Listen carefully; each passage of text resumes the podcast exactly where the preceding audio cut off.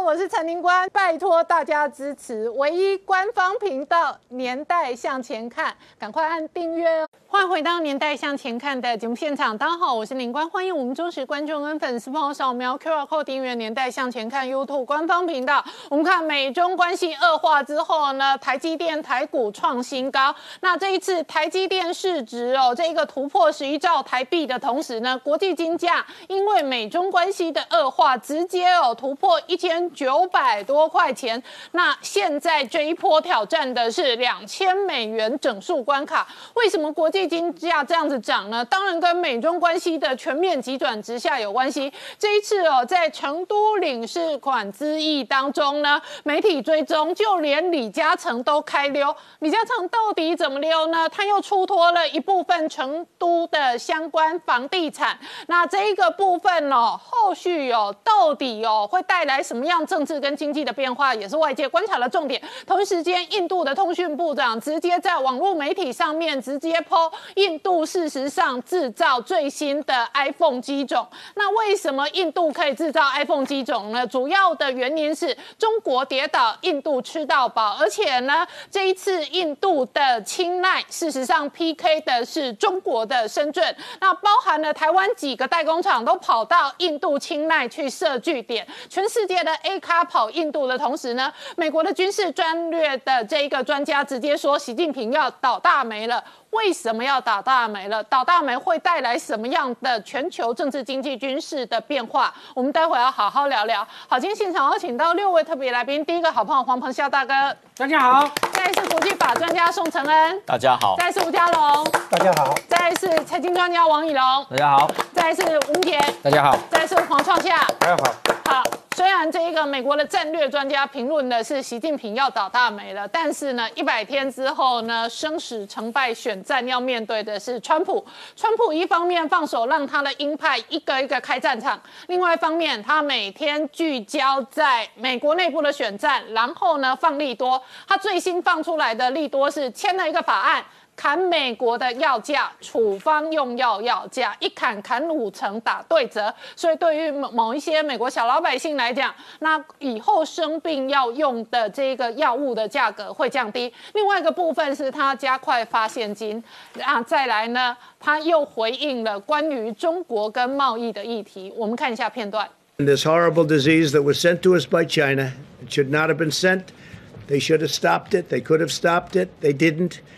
And the entire world has gotten infected, and a lot of countries are going through a lot right now. This could have been stopped. It could have been stopped quickly and easily, but for some reason it wasn't. And we'll figure out what that reason was. At China, speaking about China, the trade deal uh, means less to me now, but it just means much less to me. Can you understand that? just means much less to me. So today I'm taking a bold and historic very dramatic action to reduce the price of prescription drugs for American patients and American seniors. Previous administrations did nothing, absolutely nothing. As drug lobbyists, special interests in foreign countries freely ripped off our citizens.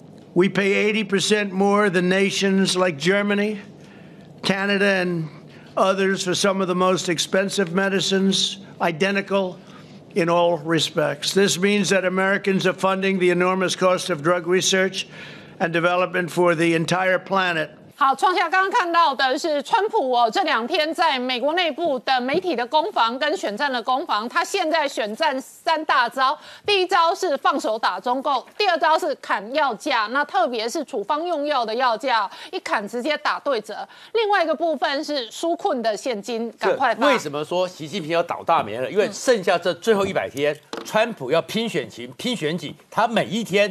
最主要的敌人就是习近平，就是中国。他三大招里面最核心的招数就是习近平，习近平，习近平。那当然，他现在面对纾困，所以他要先安内，所以他很快的国会正要出通过，而且川普很快也会再发一兆美元的第二次的纾困现金，那这样子让大家好过生活。接过来呢，加拿大和美国的边境呢，很多人不用再那么辛苦了，去买那个加拿大便宜的药。川普签了行政命令，直接可以让加拿大这些处方药用半价的钱就直接进到美国，而且美国呢补贴这个差额，要求药商直接把这个价格就是给最终消费者，中间商不准赚钱，包含胰岛素这些，所以让美国的很多人呢觉得说，哎呀，生活上、医药上受到了照顾。可是最重要的就是要针对中共贸易协议，他已经没有兴趣了，他对。于中国是每天要打下去，然后川普当然现在有一个极大的压力，这极大压力是什么呢？就是拜登呢在民调里面呢普遍赢他百分之九到百分之十五，而这里面最麻烦的是呢，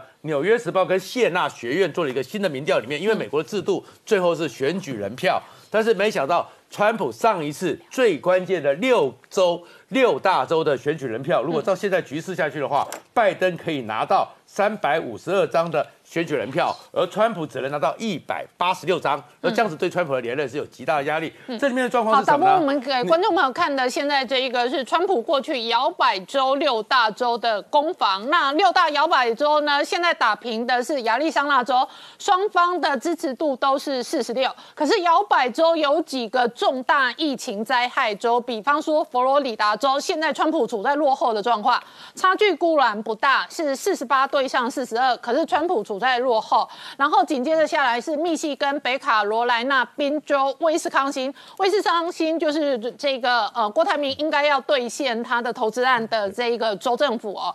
但是在这一个地方呢，川普也处在落后的地这一个处境哦。过去这六大摇摆州可能决定美国最后的选举人票的成败，但是以目前最新的进度来讲。六大摇摆州，川普只有打平一周，另外五周落后。是的，其实像宾州和威斯康星呢，上一次的时候呢，他都是赢百分之一、百分之二，赢了希拉蕊，所以他就把整个给翻过来了。可是到了现在为止呢，没想到他竟然在这里面输给拜登，输了将近百分之十的百分点，所以他压力很大。然后佛罗里达呢，是在疫情非常严重，所以佛罗里达有二十九张的选举人票，本来是最摇摆的摇摆，因为它有三百万人自称是独立选民。那但是这里面呢，有很多的是非裔的，很多拉美裔的，经过最近不管是疫情，还有一些种族上的问题，对川普不满意。然后再关于亚利桑那呢，因为有很多人移移进去，所以他的选民的结构有点改变。不然以前是非常共和党的铁州，但是呢，最近台积电要去那边，所以显然呢有有投资有状况，所以亚利桑那是打平的。那川普在这整个州里面呢，他现在很有压力，但他有一个优势，里面百分之四十二满意他，百分之五十一是不喜欢他的。尤其是疫情是四十一，认为川普处理的不好。可是这六个州里面对川普有一件事情是好的，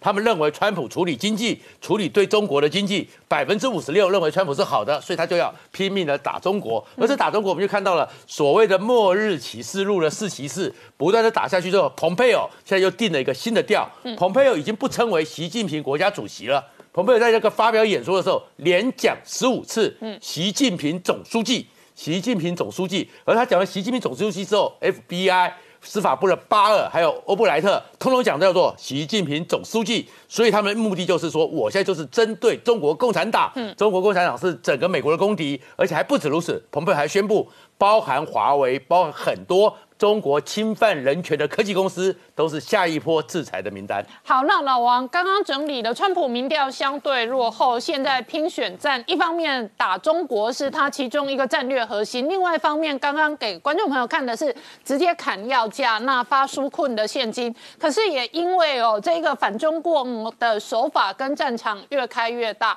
所以国际金价现在一千九百多块，要挑战两千美元整数关卡。对，大家看到这图啊，这年线图啊。今年的这个黄金哦，这是黄金期货价格，纽约黄金期货价格已经创下历史新高了啦哈，历史新高。那接下来就会往这个两千美元去靠近嘛哈，黄金会大涨哦，主要两个原因，第一个原因当然是中美中美的摩擦啊，越来越这个火花四溅嘛，第二个当然就是。反映今年联储会在印钱哦，整个世界、整个全球上的钱太多了，钱不止推升了股市，也推升了这种所谓的美元计价商品啊，所以黄金啊，你看黄金大涨，其实蛮惊奇的啊。那这个股市这个礼这礼拜五呢，惊奇的不是只有黄金啊，还有一个惊奇的就是在费城半导体指数上面呢，两大我们看到 Intel 自己的财报，它公布它的财报之后啊，在片在尾尾部加上一段，他说这个我们呢七纳米啊延后量产啊，而且。不排除哦找人代工量产啊。这句话告诉什么意思？就是说他在这个先进制程的这个追赶上面已经落后了，而且赶不上了。除了这样子以外，他还说我要去拜托人家代工。那你觉得会有谁代工？现在台积电已经被美国政府抓去啊连揽去这个美国嘛，他扶植他嘛，对不对？那当然是。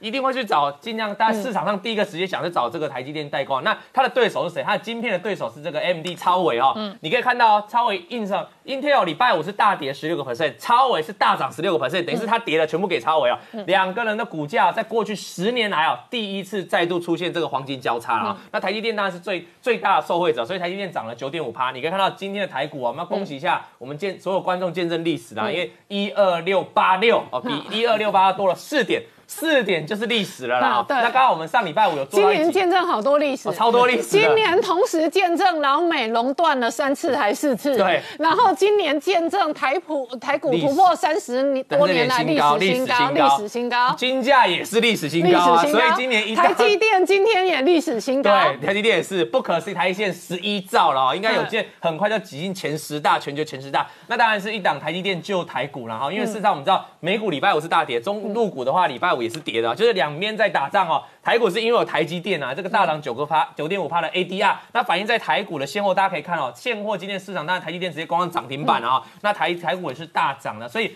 台就跟我们礼拜五讲的，我们礼拜五有谈到嘛，说台股要冲这个历史新高，当然就半导体来领军嘛，就是我们台积电嘛。果然刚好这个利多的发生啊。那不止台积电，我们看一下，像我们礼拜五有介绍那个另外的二哥、三哥嘛，世界先进还有联电啊，联电是很多小股民的哦，所以小股民今天应该很开心。联电这一波这一个礼拜涨幅哦，不会输给台积电呐哈，因为它积极过。那联电也是跟这个中芯来比价，我们说。中芯的获利没有礼礼拜五才谈到，中芯获利没有联电好啊，凭什么市值比联电大那么多啊？所以联电报复性的大涨啊，今年也要用报复性，今年除了见证历史，也要用报复性，只有两个字了哈。那你给它反过来看啊，这个是什么？这个是相对的这个我们港股、入股啊，跟道琼啊，你可以发现，哎，两个人在打，在那个贸易在这个战争的边缘了嘛哈，两个在互相。其实这一个礼拜，不要说这个礼拜，这两个礼拜、半个月以来，其实两个股市都在往下跌的哈。可是台股是逆向往上修正，我还是跟大家讲，还是要感谢台积电啊，我们护国神机啊哈，来台湾之光。那接下来我们就要跟一个消息哦，入股的部分，因为这个中美贸易战摩摩擦，传言这个程度的李志伟可能被封闭了哈。那你们看到这个李嘉诚哦，哎，开始做动作了。我们知道他过去几年前早就卖了一堆的房产了，当时我们大家评论他哦。真的首富的眼光很好，卖的很好。现在他要出手了，成都这个是那个他的几家集团哦，这个叫长实集团哦，长实集团下面的这个房产哦，他把成都的房地产这个名字叫做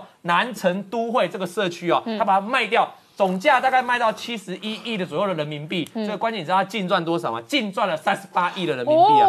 这卖七十八，卖七十一，赚三十八亿的人民币啊！所以我们说，因为李嘉诚过去买中国的房地产是很早期就买了，人都二零一零、二零一就买嘛，然后这波大涨起来，他过去如续的抛售。最新的消息在七月底，他是公告啊，这个七月二十号是公告卖掉这个成都的房地产了哈。那我提醒大家，他钱卖掉去哪？其实我们过去去年有做过专题啊，他都把钱拿到这个香港，呃，抱歉讲错，英国。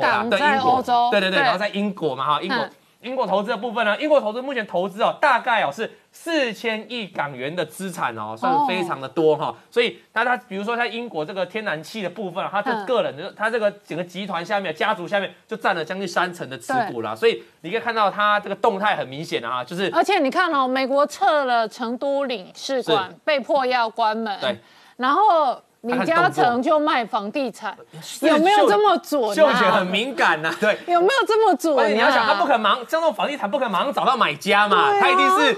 这个一定会有很多钱报、嫌这个消息嘛，一定先掌握，然后找到买家再抛售嘛。那前一波李嘉诚一直丢房地产，包含上海的房地产，是川普打贸易战前。对，没错。所以有没有这么准哈？每次有大事，他就有大额的地产项目丢出来。是啊，所以他算是。动向很快的一个大户，所以我们今天看到这个新闻，我们可以当做一个关键的指标，卖中国，然后跑到别的地方去。好，那各位观众朋友，李嘉诚要开溜了，那散户跟韭菜稍微放大眼睛一下，我们稍后回来。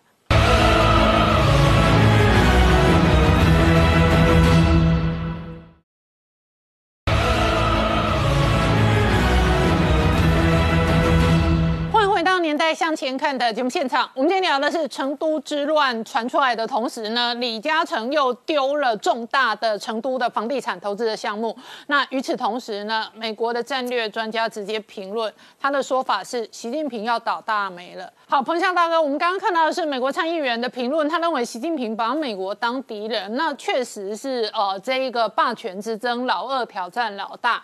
可是整个美国老大的内部现在所有氛围都是反中氛围。是的，这个有人以为说这个是川普个人的主张，或者川普他是一个啊很疯狂的人，所以很疯狂的啊把美中关系啊搞到这个地步。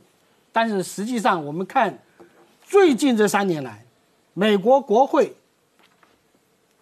在参众两院啊，共和党跟民主党所有的所谓的有台法案，都是两党高度的共同支持。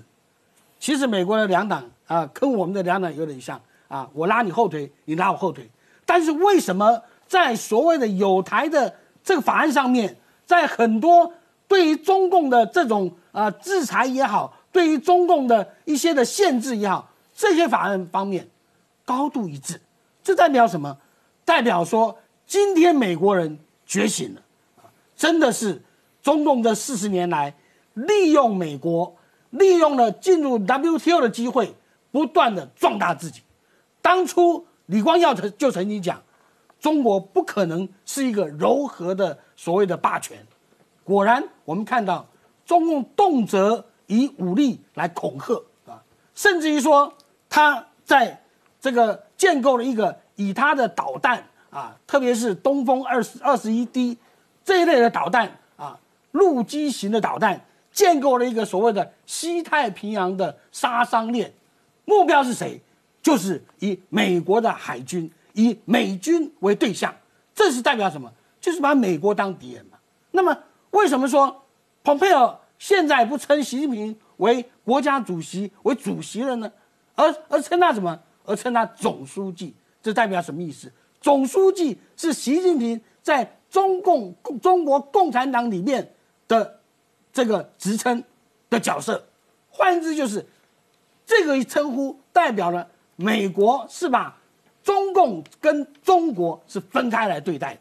那么他所对待的。他所要这个对付的习近平，不是中国的国家主席，而是你是中国共产党的总书记。换言之，就是说，美国现在啊，为了要凸显他的这个打击面，他现在宣布了什么？所有你共产党员，你要进入美国，你要诚实的来登记，诚实的宣告你的共产党的身份。你要诚实的宣告你跟解放军有什么关系，这个看起来好像没什么，但实际上，这是代表什么？这代表说美国是以共产党为主要的目标。美国一向是这样子啊，他对任何人的这个这个呃申请表啊，我们以前到美国读书的时候啊，随便你填，大家都觉得啊，美国人很好骗的。为什么？这就是蓬佩奥所讲的。过去美国人是以信任为基础，然后再来查核。他说：“现在我们要颠倒过来，我们对于中国要以不信任为基础，嗯，来再来进行对中共的查核。嗯，换言之就是说，我们看到这个中共他的行为准则是什么？不要以为他是中华文化啊，不要以为啊他是兄友弟恭啊，他是这个礼尚往来，不是的。你看中国。”特别是中共所有的他的很多的运动、很多的措施，都是以战争的术语啊，譬如像说啊抗这个抗疫之战啊等等的，都是以战争术语，都是以战争思维。换言之，就是说指导他思维的什么是《孙子兵法》，是这个各种的兵法。兵法是什么？兵者诡道也。所以我们讲的什么三十六计，认为三十六计说穿了都是骗人嘛。对不对啊？所以说，中国以兵法来作为他在商业上、在政治上，乃至于在对美国际关系上一个最高指导原则。换言之，就是说，为了达到他的目的，他没有他的道德底线，他没有他的行为底线，我如何用计谋、用欺骗的手段来达到我的目的，这就是我所要做的。他们一点的罪恶感都没有。但是站在美国立场，或站在所谓的西方国家立场，他认为说你说谎是很严重的事情啊，你不诚实，这个是非常严重的事情。一旦一个人你你的诚实被质疑了以后，就代表说你的 credit 没有了。当你没有 credit 以后，第一个你在银行借不到钱，第二个你到美国考驾照你就没有资格。所以说这代表什么？美国是以 credit 作为基础。作为整个它的社会规范的这个基础，所以呢，credit 是什么就是它的信用。但是对于中国来讲，恰恰相反，现在中共得到教训，而且这个教训将是非常深远。所以说，我们看到习近平未来的日子内忧外患，日子不好过。嗯，他真的是要倒大霉了。好，那江龙大哥，这次美国直接哦，这个哦，指称的是休斯顿领事馆里头是有间谍哦。那当然，FBI 的说法更凶，他说呢，反正美国要清查二十五个城市哦，到处都有中国间谍。对，美中关系现在出现的一个最新的发展，就是休斯顿呃休斯顿闭馆这个事情。表面上的理由是这样哦，国务院的发言人也讲了，就是第一个理由就是说涉及到窃取。智慧财产权，嗯，那当然背后是间谍，就是休斯顿领事馆其实是个间谍总部，啊，他这样讲。那窃取的对象呢，目前最当务之急就是疫苗的资料。那休斯德州那个地方呢，是医药生技的一个研究重镇啊。另外一个资料就是啊，石油产业里面的那个页岩油开采技术。如果中共能够拿到页岩油的开采技术的话，那么对于石油的需求的进口，改成由本。诶，本土自己的那个页岩油的话，那这个对地缘政治的冲击是很大的哈。好，不过现在有个问题，如果要讲间谍的话，那是这样：东岸的纽约领事馆跟西岸的旧金山领事馆那边华人更多，间谍更多，为什么不先关那边？这边有个大问题出来。所所以呢，我要讲说哈，休斯顿这个闭馆事件呢，其实表面上的理由都没错，但是还有弦外之音。这个弦外之音是这样哈，按照外交惯例，如果要关闭领事馆的话，是从最后成立的那个领事馆的开始关，就最新的最后的那个开始关。那美国这一次非常明显违背外交惯例，嗯，所以他在外交战场上对中共发出的是很强烈的一个信号。那么这个信号呢是什么内容呢？它是因为哈，一九七九年正式建交之后不久，有签一个领事馆的协议，嗯，它意思就是说休斯顿呢是因为它是第一个成立的领事馆。一九七九年那个建交之后不久，最先成立的，嗯，而且那个领事馆原来就是中华民国的驻休斯顿的领事馆，他直接去接收，他那个为什么在这里成立第一个呢？他是宣称，他中华人民共和国的政治合法性是继承中华人诶中华民国来的，嗯，所以他特别成立了第一个领事馆选休斯顿，嗯，结果呢，美国除诶关闭休斯顿领事馆，等于把场景拉回一九七九年，嗯，建交的时候。哦，那个时候一方面建交公报签的，二方面也签那个领事馆的协议嘛。那你现在就是说你这个领事馆的活动啊，违背这个协议这样来嘛？哈。那同时呢，七月二十三号啊，那个庞皮欧在加州的那个尼克森图书馆发表那个重要讲话。那场景拉回这个一九七二年尼克森访问中国大陆签的上海公报，这什么意思？一九七二年的上海公报跟一九七九年的建交公报是美国对中共采取。这个叫做接触政策，哈，就是要和平演变。整个政治基础是这两个公报。第三个公报八一七公报其实名存实亡了，因为美国已经卖给我们 F 十六啊，干什么很多先进的那个武器，所以那个八一七公报其实名存实亡。所以美国现在这个动作，关闭休斯顿领事馆，弦外之音是在整整个重新整理美中关系的整个政治基础。嗯，这三个公报里面，那这个美中关系这三个公报哈，里面有一个明讲的。美中关系的一个基础有一个明讲的，就是必须用和平手段处理台湾跟中国大陆的分歧。嗯，如果没有用和平手段的话，美中建交的基础不存在。哈，这是第一个。可是有一个东西没有按没有明讲，就是美国人自己知道，他没有明讲的是什么？就是跟中共接触，目的是要推动和平演变。嗯，啊，这个美国人知道，美国内部有辩论，但是没有明白讲。那么现在呢，这个美中关系呢，就涉涉及到现在的情况，就是贸易协议跟川普的挣扎问题。疫情发生以后，哈，这个第一阶段贸易协议等于名存实亡。他签的时候啊，一月十五号签的时候，中共已经知道有瘟后面有瘟疫的问题，就是有武汉疫情，他去才才去签的哈。那么现在问题是执行程度远远低于预期，也就是说，食之无味，弃之可惜啊，这贸易协议。那川普最近关于贸易协议有讲过三段话。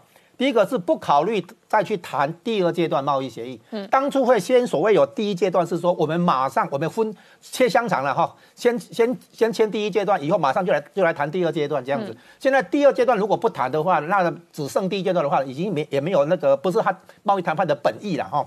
好，那第二个呢？他说目前目前的这个第一阶段贸易协议呢没什么意义。第三个他讲过那个疫情很严重的时候，他说再签一百个贸易协议也没有办法去。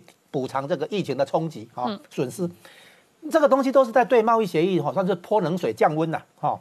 那最新的发展是八月中旬，这个刘鹤跟赖海泽要再做一次会谈，应该有可能就是疫情的关系是视讯会议了哈。但是呢，我估计这个是在做最后的检视。看看这个贸易协议有没有抢救的价值，还是干脆放弃了哈？那这对川普来讲哈很重要。我们先想一下哈，现在有一些媒体说这个会八月中的会谈是有谈总比没有谈好。嗯，我说这个看法是错的。为什么？因为谈判本身有风险。嗯，你如果谈下去以后，发现善意的解决方案破局，双方的敌意会升高。嗯，第二个和平的解决方案破局，那双方会逼得走上开战。好，那会有什么影响？我们稍后回来。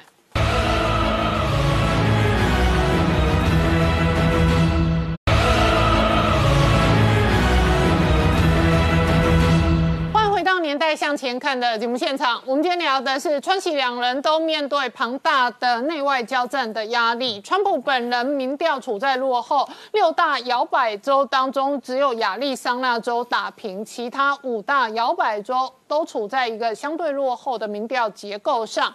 同一时间呢，他要面对的是内部的选战。习近平本人一样。对外，全球现在不是八国联军，全球反中的国家可能超过八十国。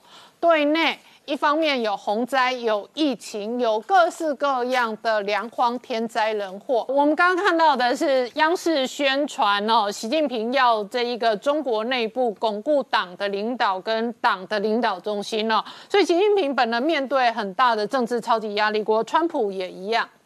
对，川普现在的连任哈，出现的一个问题就是说他在民调上哈落后啊，尤其是所谓六个还是十个关键摇摆州的落后。嗯。但是我要补充一点啊，第一个，川普赢得总统大选不是靠民调领先。嗯。啊，然后第二个呢，目前的民调技术哈有抽样误差，就是说哈那个很多人的民调是表现在网络上，表现在手机上，而不是室内电话。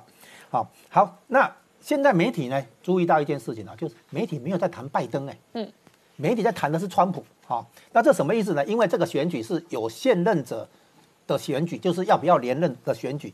那么如果选民的思考哈，选民选民的思考并不是在比较两个人谁好谁坏，而是在考虑说现任者要不要给他再干一任。嗯，那么如果要给现任者再干一任哈，我的观察是这样：如果要给现任者再干一任的话，挑战者再怎么强都很难赢。嗯，如果不要给现任者再干一任的话，挑战者如即使很差，也很有机机会会赢。嗯，好，那这种情况下，所以现在的问题是，美国选民眼中川普是不是真的糟糕到不值得再给他干一任？这个问题，好，现在问题是这样子。好，那同一时间呢，台海跟南海哦，也是这一次美中跟这个川普哦，这一个跟拜登攻防的变数。对，我们看到，事实上，我们观察过去哈，中国这几年来在对外军事扩张啊，大概不出几个原则哈，大概就是欺善怕恶，软土就生绝哈，能够得寸一定进尺啊。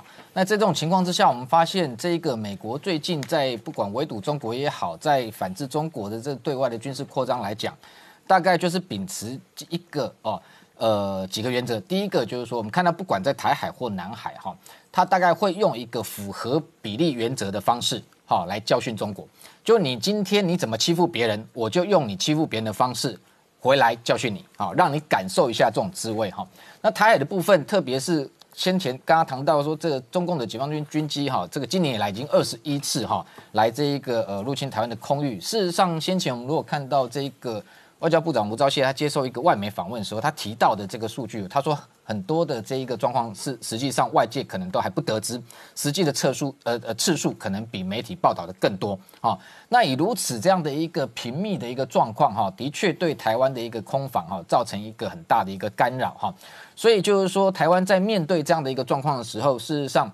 呃，我们看到一个有趣的一个状况，我举二十三号哈，这个晚上夜间哈，共机来扰台的这一个案例啊，来来分析哈，就是说我们看到那一天哈，在夜间大概七点多的时候哦，这个我们这有这个有人监听到，就是说我们台湾的这个地面哈的呃有监控到这个共机啊侵入西南的这个空域之后呢，对它进行广广播哈，就用国际的这个 G 频道进行广播驱离。那这样的一个动作哈，事实上发生之后没多久，几个小时之后，另外一个讯息是，这个在中国东南沿海广东省那边的解放军的这一个海军航空兵，他的这个也地面广播广播什么，他也对于呃美军的军机接近他的空域也进行驱离。好，换句话说就是说，你今天解放军的军机来这个压迫台湾，很快的我们就看到美国的军机就去压迫你中国。好，用这样的一个符合比例原则的方式来对付你。好，它不多也不少。好，你对别人做了什么，我就对你做什么。哈，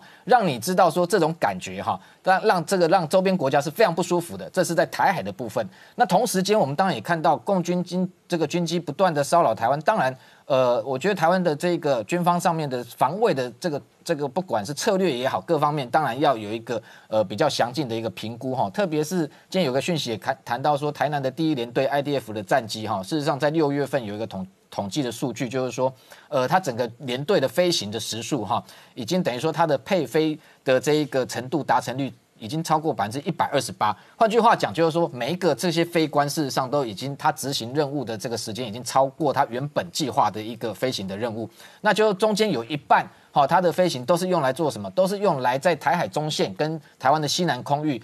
对解放军的军机进行所谓的监控也好啊，警告也好，那只剩下一半的时间训练。那这个部分当然对于我们台湾的这个飞官某个程度，呃，一个是体力上的一个消耗，第二个是基建上的消耗。所以你可以看得出来，解放军正在利用这样的一个频繁的用军机施压台湾的状况，来对台湾打消耗战。所以这个部分，我觉得。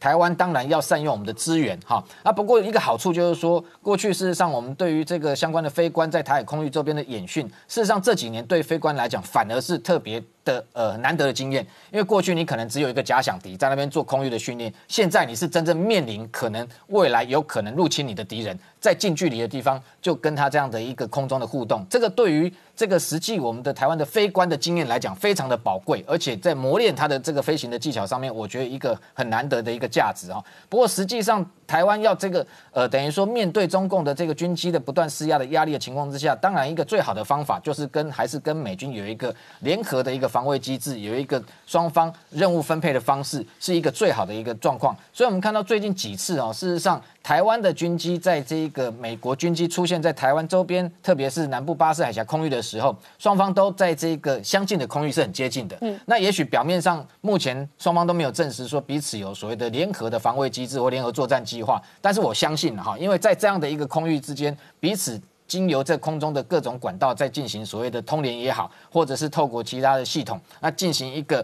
默契上面的培养，我想这样的一个台美联防的机制是俨然成型的哈。那未来一定会呃呃更加的提升。那另外一个部分就是说，美国在教训中国的部分，在南海的部分也可以看得很明显哈。所以你看到先前美国这个庞皮欧他在发表南海声明之前，事实上他们已经列举了很多解放军在南海除了他自己军事岛礁上面的一个扩充之外，另外他的这一个解放军的船舰或空中的兵力，在这一个区块。这个对其他国家周边国家进行军事的威胁挑衅，菲律宾、越南、马来西亚都遭遇到类似的状况，所以同样的，美军他也用符合比例原则的方法，他就直接用美国的军舰去穿越你的岛礁，然后直接派遣双航舰的这种大军军、大规模的规格在南海这边展示军力，哦，就是无非都是在做一个对等、一个军事上的一个不多不少的一个给予解放军的一个教训。嗯，所以整体上来讲，我觉得未来基本上。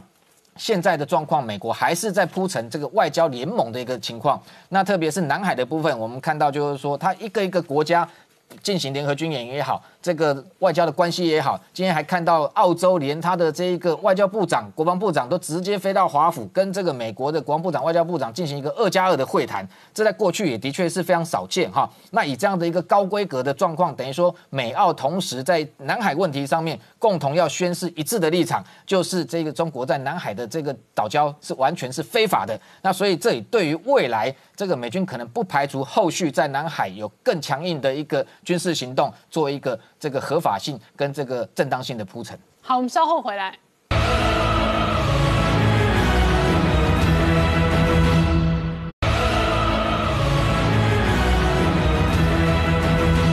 欢迎回到年代向前看的节目现场我们今天聊的是春熙两人都面对超级压力锅所以呢外界观察台海南海事实上都可能是热战的乐趣。没有错我们我们为各位分析一下国际上面对于这两个热区的一些看法，做跟供供各位观众参考。我们呃说这个其实不是为了恐吓大家，而是说因为台湾人其实我们呃面对中国的武力压力已经非常习惯了，我们其实是对我们自己的民主有信心，所以我们但是同时我们要知道一下国际上怎么看。那通常我们说，呃，因为最近的情势是非常的政治是非常诡谲，所以在台南海跟台海都有非常风雨诡谲的发展。那呃，第一个热区是南海，那因为美中都分别在啊、有试肌肉的这个军演的活动。那另外一方面，中国实际上控制南海，而美国其实是要呃借由声明去挺他的盟邦，让盟邦知道说美国不会容忍中国实际上能够控制南海。然后，但是其实双方各有算盘，也有擦枪走火的可能性。我们在二零零一年看过，然后我们现在因为不断的有军事的这个呃相遇的情况，但是同时分析家指出说，因为他们在二零一四年的时候签过一个海空相遇的时候一个安全行为的准则，让双方的呃军事或是空中的相遇能够稍微有个预期性，而且双方应该不希望在那边有热战，所以分析家反而把呃我们的眼光放到台海的情况，因为台海的情形似乎是如果万一有摩擦，是往升高的方向走，而不是往双方去解消的方向走。我们供给两个观念呃观点跟各位参考，一个是 Struffer 一个分析师叫 Roger Baker，他说呢，因为中国在台海上面是无法退让的，所以如果发生摩擦的话，有可能是往升级的方向，而这个会造成全球的一个整个热战的可能。嗯，另外一个是哈佛的傅高义，他也是说，如果中美一旦在对台湾问题产生冲突的话，冲突会升级成为一场对全人类造成灾难性的打击大战。嗯，而且我们看到说，中国内部其实武统论是甚嚣尘上。大到说解放军的鹰派将领都要说你们不要那么冲动，因为这件事情兹事体炸，这是关于中国整个民族是否能够存续的一个呃一个关键之战。那呃有一个国际组织叫做 ICG，就是国际危机组织，它最近六月的时候把台海的情势作为热恶化的一个一个区域。恶化的原因就是刚刚吴明杰为大家所分析的，在六月有极多的有。啊、中国军机的扰台以及军舰的扰台。那我们看到一下，就是说，其实总共有六次是它直接侵入到我们的台湾，台湾的防空识别区。而且，正如吴钊燮外交部长所说的，其实真实的数字几乎是每天都有，而外界其实是我们是有压下的那个数字的。那么，在同时，美国也有相应的作为，比如说在六月九号的时候，有有美国的一个运输机就经过台湾的领空，其实经过台湾的核准的。七月十六号的美国的无人机有飞到中国的领空上空，而中国其实是没有什么相应的措施的。而七月二十六号就是周末的时候，我们有一个报道说，美国的反潜机以及侦察机是沿着中国的沿海。往南走，再往北折回来，而其实最近的地方已经离中国有七十公里的地方。嗯，那我们我们在这个背景下，我们来看一下美国是怎么样对于台湾的安全承诺有不断的强化的趋势。这中间有三个主轴，第一个就是强化台湾的国防，嗯，第二个是针对中国的特定战略要有有效的反制措施，第三个是一个整全的安全观。如果我们回顾历史，一九七九年的台湾关系法中间说的比较的缓和，说美国应该要有维持呃抵抗中国侵略，让台湾人民不受胁迫的能力。但是在二零一九年台湾保证法中间，就更明显的讲说，美中的体制已经是价值之争，嗯，然后台湾是站在自由民主的这个阵营中间，所以另外一个就是自由开放的印太区域。而台湾是核心，台湾是不能失去的一个枢纽的地位，所以呢，它的主轴就是支持台湾发展自己的国防，强化国防，能够执行不对称的战略，然后支持美国的行政部门对台湾进行经常性的防卫性的武器的移转。但是这几个主轴是面对中国的混合战跟综合战。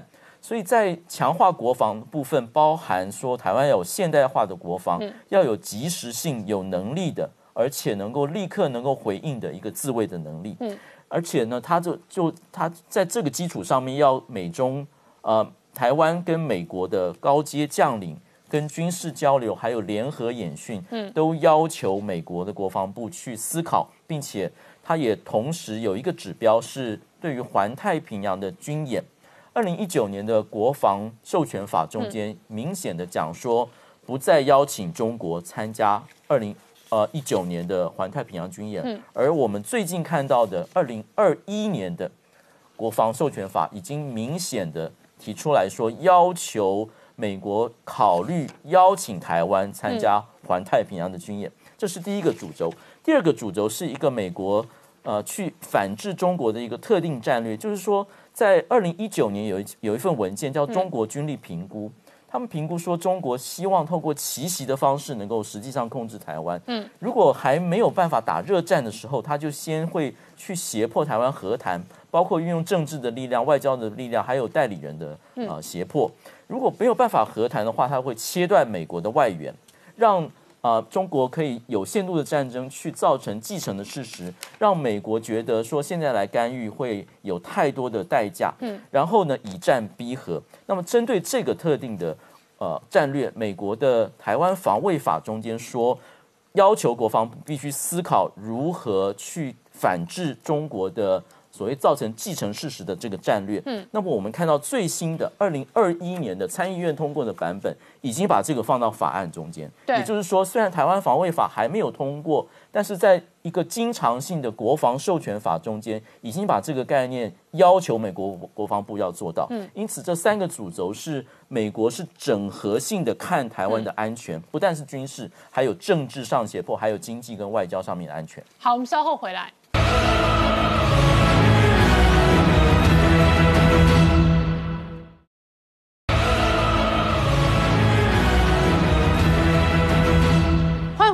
向前看的节目现场，我们今天聊的是美中对战哦，台积电发大财，台湾发大财。那同时呢，中国跌倒，还有一个人发财，就是印度吃到饱。印度通讯部长证实，iPhone 十一要拿去印度制造了。对，这是印度传出来的官方消息啊。当然，这个红海本身还没有成，还没有，还没有，还没有出来说了哈。那这是印度报道，就是富士康哦，接下来哦，有可能因为苹果的策略就是从中国转到印度嘛。那我们知道，你可以看一下，这是过去包括有一一直以来的传闻啊，就是说富。士看啊，在印度里面的生产的，这是经济日报资料，然后一堆的资料，那你可以看到，其实我要跟大家讲，去年哦，去年这个富士康就已经传出来有在生产部分的手机了，因为这是网友的，你看网友的资料，网友把那个 iPhone 的背面拿出来，大家可以看到 Made in India 哦，就是去年的就已经有手机在从印度生产，只是那个手机的生产它并不是高级，就是是旗舰机啦，它是一些比较中低价的手机，对。可是现在新闻重点是什么？它要生产 iPhone 十一，那等于是今年的旗舰机种哦，那其实是一种是一种肯定，就是说。就像苹果每次要丢换换组装厂的时候，他一开始不敢丢给你太太太精密的嘛，他可能修丢给你一些中低价手机试看。看，那觉得你开始组装的品质还不错了，我今年要试着要让你。做这个旗舰手机哦，那如果还更了更好啊，未来当然我们可以看，已经可以看到大量的转移哦，到印度可能是一个没有办法避免的一个趋势。所以印度的供应链可能就是中低阶都 OK 了，今年就是直接要测高阶。高级顶旗舰嘛，因为大家会觉得说印度人好像我们没有种族歧视，只是印度人好像在实际在做，他们这个头脑很好，可在实际在做的时候，可能有时候会比较这个慢一点。那结果现在测试的话，看苹果这个动向是非常关键动向。那我们看一下青奈这个地方是是哪个地方啊？我先跟大家讲，它是青奈哈，它不是清迈青。清迈在泰国哈，清奈是在这个印度，印度的清奈，你可以发现那个点哦，我们把上网去 Google 查出来。富士康的厂房大概就在那个地方啊，那个地方其实富士康是接收这个 Nokia，当时它倒掉了厂房啊，就把它接收过来啊。那那为什么会设在这个地？如果你从这个地图来看，它在清迈，就是在清迈的附近。我们再看下一张啊，为什么会选择在这个地方来延伸这个厂房？因为我们知道制造业你做完东西是不是要出口？那出口你要靠什么？当然就靠转运嘛，要港口嘛。所以清迈是这个东南部一个重要最大的港口啦。那它这个地方，那它就是等于印度的深圳啊。哎，对，是这样讲没错，跟深圳一样啊，因为它工业区都压。家在这里，然后港口在这里，然后它要运输到全世界各地也很也很方方便。你可以看到，大概不管到香港啊，到上海，甚至到这个欧洲啊，其实大概就二十天左右的航运啊，其实算还还不错，还 OK 的。所以在设厂的部分，这个清奈这个点是不错，因为它有重要港口，而且它在内陆的话可以形成一个内陆的走廊啊，所以不管是陆运啊、海运都很方便。你看，你看这张，我刚才讲陆运的走廊嘛，这是远见杂志上面的，你可以发现，哎，有这个在清奈这个未来要发展什么？要发展资通讯，资通讯，那富士康不就是资通讯的代表吗？那哦，所以难怪我阅读到新闻说和硕也去青奈也，是对啊然后伟创也去青奈对，，因为政府会然后富士康也去青奈青奈那，就是现在就是要变成印度的科技中心了。这是中国呃印度版的深圳啊印度版的深圳但它过去清奈这个地方在干嘛？它其实是嗯被称为是印度的什么？这个叫底特律啊，底特律是什么？就汽车工业嘛。已过去了，你可以看见这张哦，图、所以以前不是做山西，是做汽车。对，做汽车的，因为印度啊汽车工业其实很发展了、啊那个地方，尤其在清奈这个地方被这为是被称为底特律，为什么？嗯你看到、这是它整个在这个印度里面研究汽车的板块，就组装汽车的板块。嗯右边右下角这个青睐部分都做什么？做一些这个国外的车啊，你说现代也有啊，然后你说像 B N W 也有啊，它等于是生产一些国外国外的厂商，这汽车厂都到那边去设产。可是印度在转型嘛，因为它要吸收中国来的这些人员嘛，这些外资，所以它就是做做这个制造业。那你看一下。台湾过去啊，其实有很多厂商都跑到印度哦，集中最集中最多，当然是比较先发展的都市，像孟买啦、德里啦，这个台商去很多啦哈。你可以发现，可是如果像这个其他的哦，现在新兴开发，像埃莫阿阿莫达巴德哦，还有包括这个是翻译啦哈，包括我们的青奈，现在富士康、丰泰都在那边了，所以。整体台商，你说到这个印度多不多？其实蛮多的哈。那未来我也许是一个大家可以值得注意的投资亮点。所以印度的青睐很有可能是下一个世代的这个科技生产制造中正。那今天谢谢大家收看《年代向前看》，也提醒我们忠实观众跟粉丝朋友扫描 QR code 订阅《年代向前看》YouTube 官方频道。我们同时在 IG、脸书、推特还有 Telegram 上面都有官方的账号，欢迎观众朋友分享、订阅跟追踪。谢谢大家收看。对，所以中国跌倒，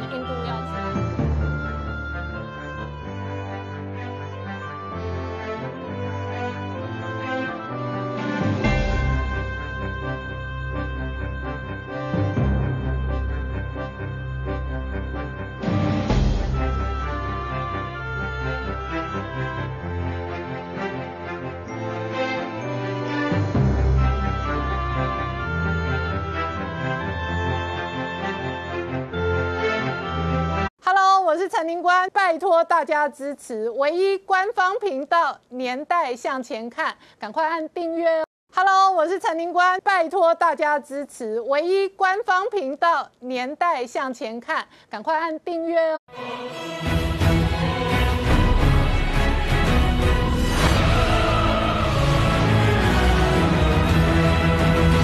年代向前看，向前看年代。大家好，我是林官，欢迎我们忠实观众跟粉丝朋友扫描 QR code 订阅《年代向前看》YouTube 官方频道，我们订阅突破七十万人哦。这几天呢，美中外交大战互关领事馆的同时呢，这个老美在这一个休斯顿领事馆直接破门收馆哦。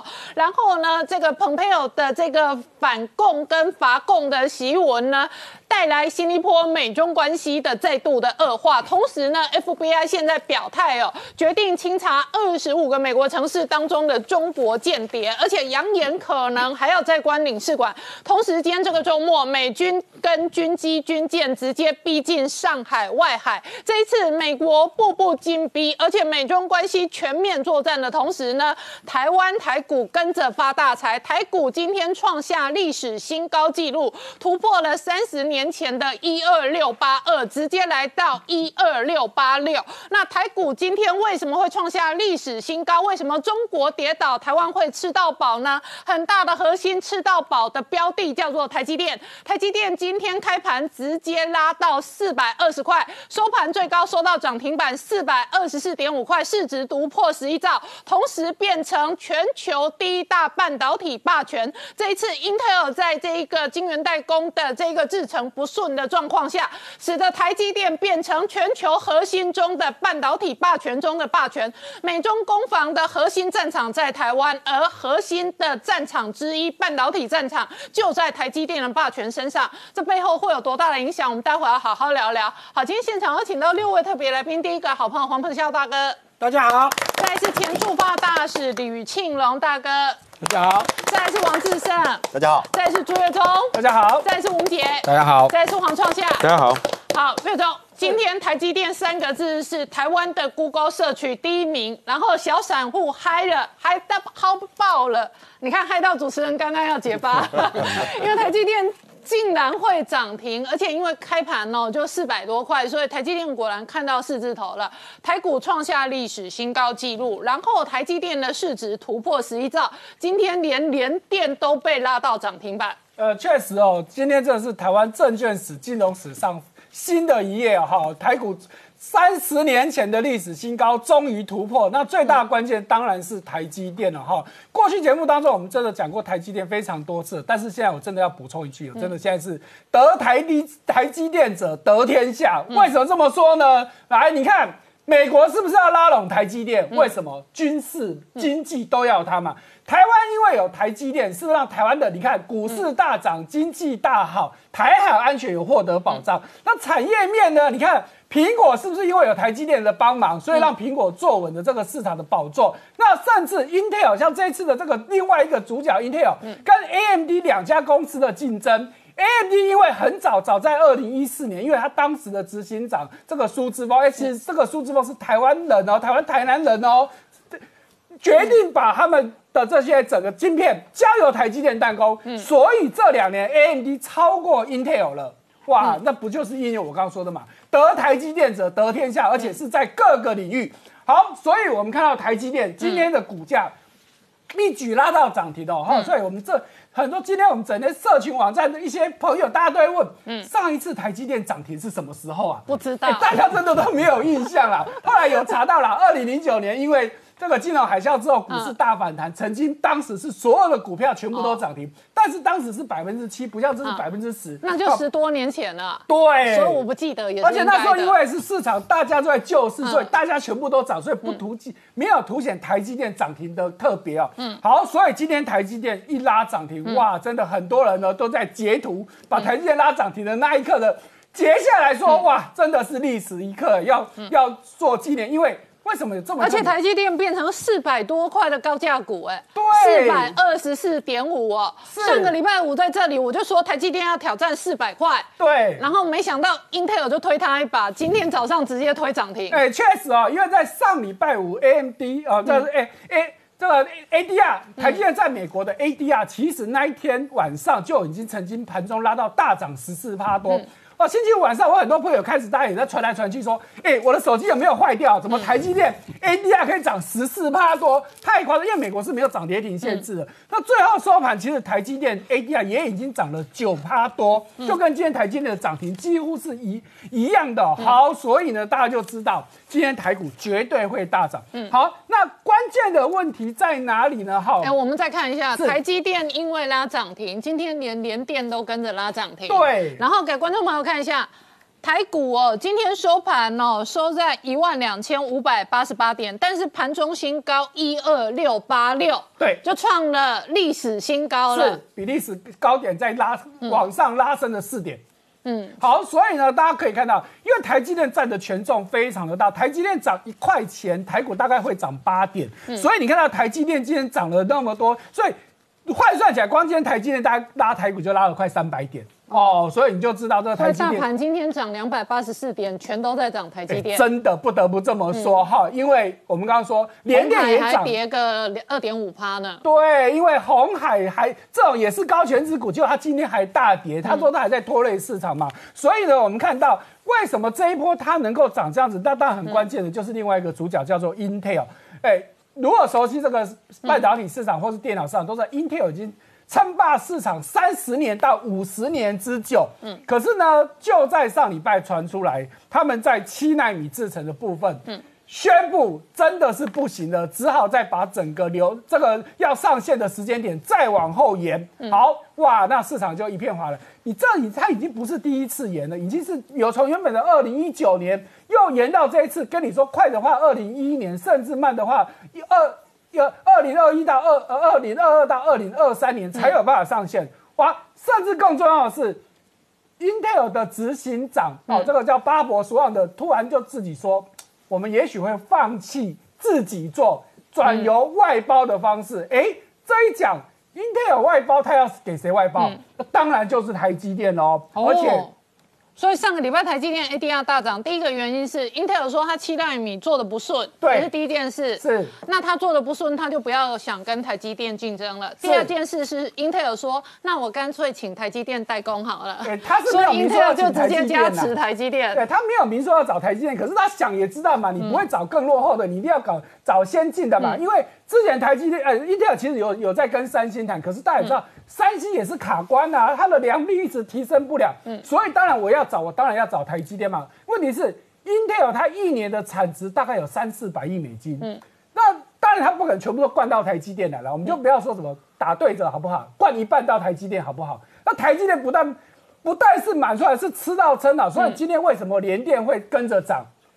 台积电真的没有办法把 Intel 全部吃下来，所以台积电吃不下的订单可以分给联电吃，或者是世界先进哦，所以那就是台积电吃热眼牛排，那联电喝一点牛肉汤或者喝牛肉碎。对，因为没有办法，因为因为 Intel 毕竟它也是数一数二的大厂，它的量很大，以台积电现在的产能不可能，而且台积电本来就已经是满载啊。好，所以你看到这三十年来哈，台积电苦苦追赶追赶。其实呢，它台积电其实不是只有现在才赢过 Intel，它早在二零一七年的时候，它的制程其实就已经赢过 Intel。二零一七年的时候，Intel 还在十四纳米，可是台积电已经进到十纳米。但是二零一六年的时候，台积电还在十六纳米，但是 Intel 也是十四纳米，也就是说，Intel 光一个十四纳米卡了好几年。嗯，哎，可是台积电一两年就一个新的制程。好，所以呢，彭博就分析说，为什么台积电会赢，Intel 会输？嗯，第一个。Intel 什么都想做，我又想自己设计，我又想自己生产。可是我们都知道，台积电是专业自己生产嘛，我全力做这件事情，当然我一定会做比你什么都想做的人做得好。好，第二个是因为 Intel 它在过去呢，它在策略上已经失策了，因为它没有预期到什么行动通讯会成快速成长，所以它的主力还在摆在 PC。好，结果当人家看到说，哇，原来现在大家都用手机、用平板电脑不。传统的笔电已经变少的时候呢，哎，它还要再起起直追，它就慢了很多了哈。所以这是第二个。那第三个呢，就是告诉台积电的这些工程师在制作执行方面其实是比 Intel 优秀的哦。这点大家可能想不到。那事实上确实就是因为。我们的工程师所受的训练都很一致，所以我们能够在半导体产业里面这么突出哦。好，所以呢，这时候我们再看到全世界这些主要晶圆厂的比较哈，这其实我们之前也讲过，台积电现在是遥遥领先哦。啊，Intel 现在光一个十纳米就卡关卡了半天，我们就不多说了。比较有可能追上台积电的就是三星，可是三星现在在五纳米也在卡关喽。所以光以三星最接近台积电的三星。输给台积电都至少一年，嗯，那 Intel 现在输给三星是至少两个制程，那两个制程的意义换算成时间大概要五年哦，嗯，好，所以说落后这么多，那更后面的我们就不用一个讲一个讲了，那个真的是差太多太多了，嗯。好，所以你可以看到台积电涨到这边。很多的外资呢就开始纷纷调高啊，哈，你看到像摩根士丹利原本很保守，预估只有四百出头，嗯，结果上礼拜因为台积电 ADR 大涨，一口气目标价调到五百三，哦，甚至今天已经有人喊到五百五六百喽，哦，很多原本都觉得了不起四百块的，因为今天一涨停就四百二十四点五了嘛，对，你还在讲四百块裂红切嘛，所以今天真的包含摩根士丹利也好，摩根大通也好，你喊得出来那些外资，全部都调高。所以现在你没有喊到五百块以上的，大家媒体都不会特别报你你讲的话了。嗯，所以台积电这一个哦未未来的展望哦，全世界基本上哦，现在看起来是很乐观的。那我问一下这个创下，现在看起来真的是得台积电得天下。而且呢，美中对战打得越凶，台湾越发大财。然后呢，不但半导体的产业得台积电者得天下，美中霸权之争也是哦，谁能得台湾，谁得天下。是，所以呢，美国呢力挺台湾，所以你会看到说，美中现在这个外交领事馆的一个之争呢，美国呢很明显的占了上风。嗯，今天上午六点十八分的时候，美国正驻成都领事馆呢。降下了他们美国的国旗，然后在之前呢，前一天呢，晚上呢，美国租了五辆车子进去，把他们里面的行李什么都搬走了，就降了国旗了。可是中国人呢，突然觉得受到很大的民族情感的伤害。为什么？因为成都这个样子呢，就美国就这样子就撤了。而且事实上，成都这边呢，那个李总理是本来到七月底也要离开，比然里面就没什么人了。但是在休斯顿。完全是不一样的几个情况。休斯顿不相同的城市啊，二十一号的时候，休斯顿中国的总领事呢，蔡伟呢，还上媒体讲，明天等着瞧。哦，看起来中国好像会很凶哦。可是很凶的结果呢，到第二天一大早，FBI 和美国人一去的时候呢，发现整个里面呢。休斯顿全部都关掉了，而自己中国呢，还把他们自己在休斯顿里面的中国的国徽自己先拆走了，然后里面的人都自己都撤光了，最后把门给锁起来。所以 FBI 呢找了锁匠破门而进去进行搜查。而这样一个状况一比起来的话，到底是中国比较强硬，还是美国是真正强硬的？而且美国呢先前还讲了说下一个是旧金山，因为旧金山你藏了一个解放军的一个女研究员叫唐娟，结果马上就传出来说唐娟已经。到案了，唐娟已经被缉捕了。哎，可是这就很奇怪了。美国因为这个，不管怎样，旧金山你美国人是不能进去抓人的。那才知道说，原来你呢弃车保帅，嗯，结果偷偷的唐娟就走出来，就被抓了。就被逮捕了，所以看着中国呢，在美国这边其实呢还是有那么一点点的，最后还是比较退让。而这种退让的结果，再下来呢，FBI 还讲说锁定二十五个城市，一定要继续去清查中国的间谍。那特别在外交事务里面，也更清楚讲为什么锁定休斯顿，是因为在过去的十年之间呢，休斯顿竟然呢。主导了十次以上的、五十次以上的千人计划。嗯，因为休斯顿是美国的科技重镇、生化重镇、医学重镇，尤其是这一次呢，他们针对的是抓到了一些骇客或一些状况是。专门在挑由休斯顿为主体的相关于疫情和生化科技的资料，他们认为说中国透过那个是全社会都动员起来，要把这个疫情啊疫苗给偷走，让中国呢成为全世界第一个掌有疫苗的地方，还要掌握疫苗就想掌握全世界，所以美国一定要针对休斯顿做这个动重手。那中国现在在整个状况，你看从回过来看这个整个半年里面，都是美国针对中国的这个对抗里面。美国在不断的主动出手，先针对中国的媒体把你列为是使馆组织，然后接下来是一些企业列为实体清单，一路过来是解放军的一些军校，七个解放军有关的军校，通通的给你清查。到了六月的时候，真的就针对了就是这些科技政治。从六月开始呢，开始讲说你呢是有偷间谍的，你是有骇客的，你休斯顿是解放军的颠覆中心，一路进逼。而中国在此时此刻呢，看起来了，所以中国人会觉得说。目前看起来，美国是强硬的，嗯，而中国呢，看起来就是说，只好你打一拳，我至少要表面打一下，但是看起来强度都不够，所以中也有人讲说，待续讲的，不要忘了，美国是真的老虎，而中国呢，很多他们的人民觉得说，好像看起来比较是弱了一点。好，我们稍后回来。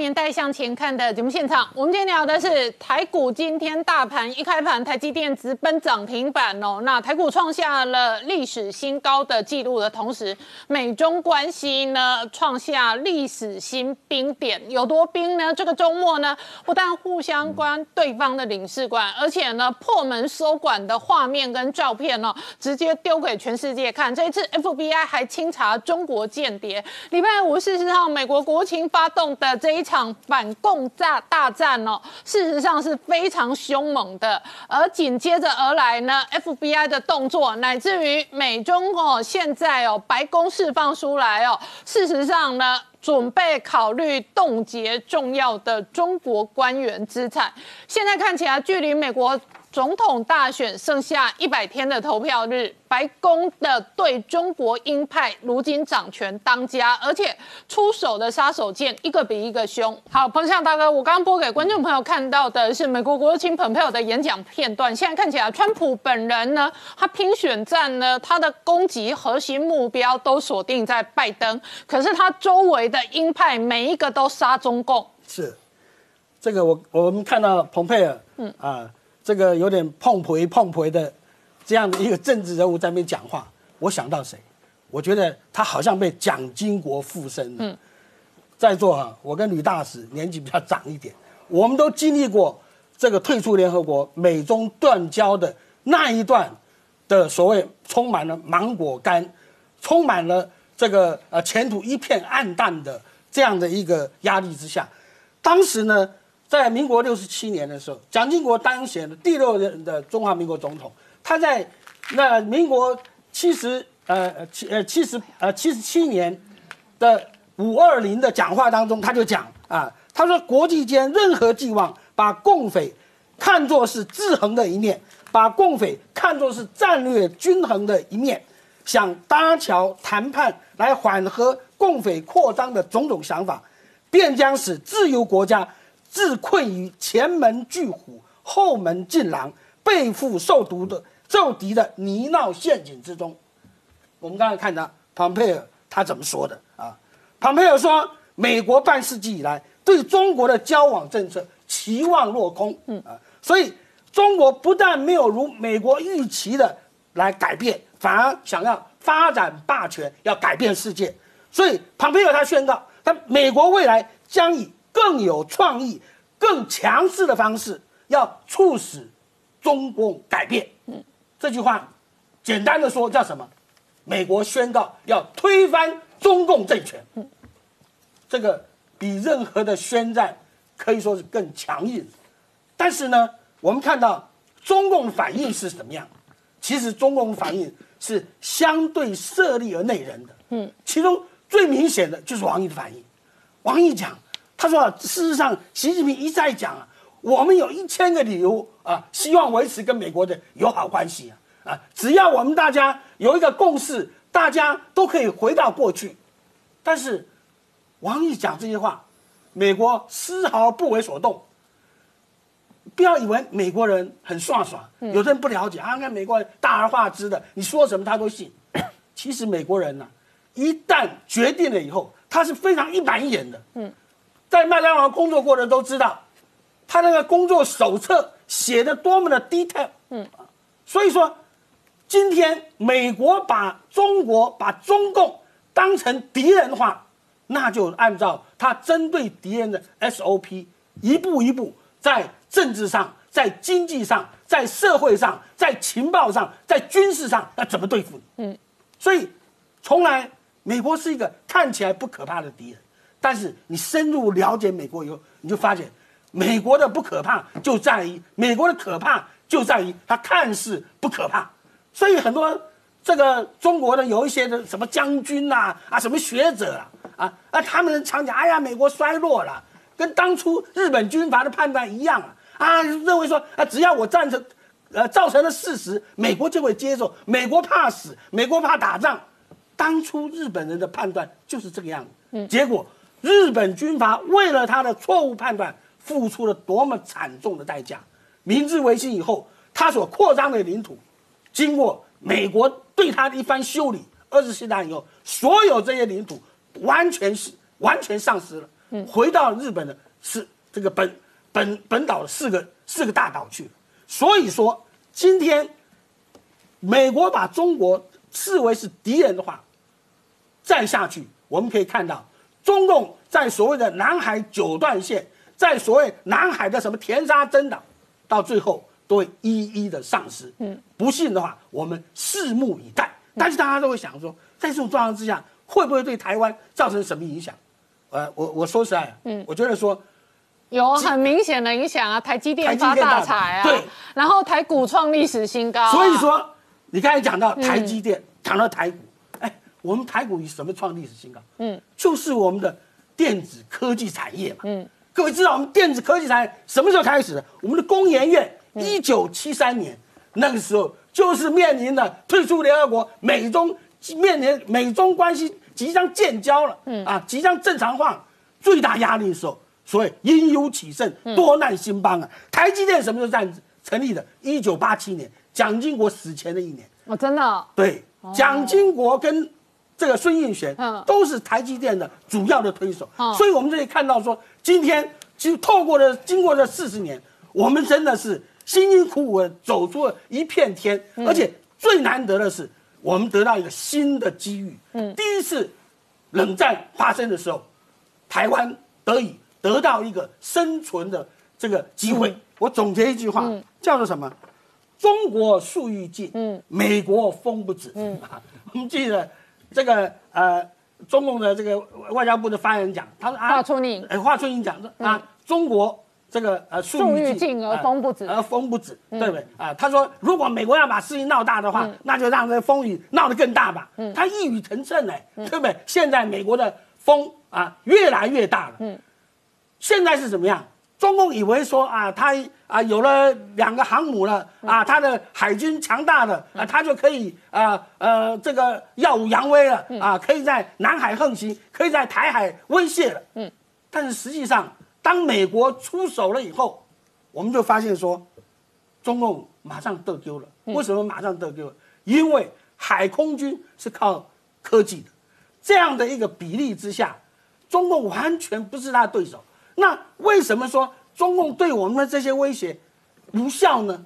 第一个，我们已经被威胁了七十年啊，又不是这几这个礼拜才发生的。嗯，所以说我们可是这两个月老美开来的航空母舰比一九九六年那年还多。是啊，所以说这叫什么？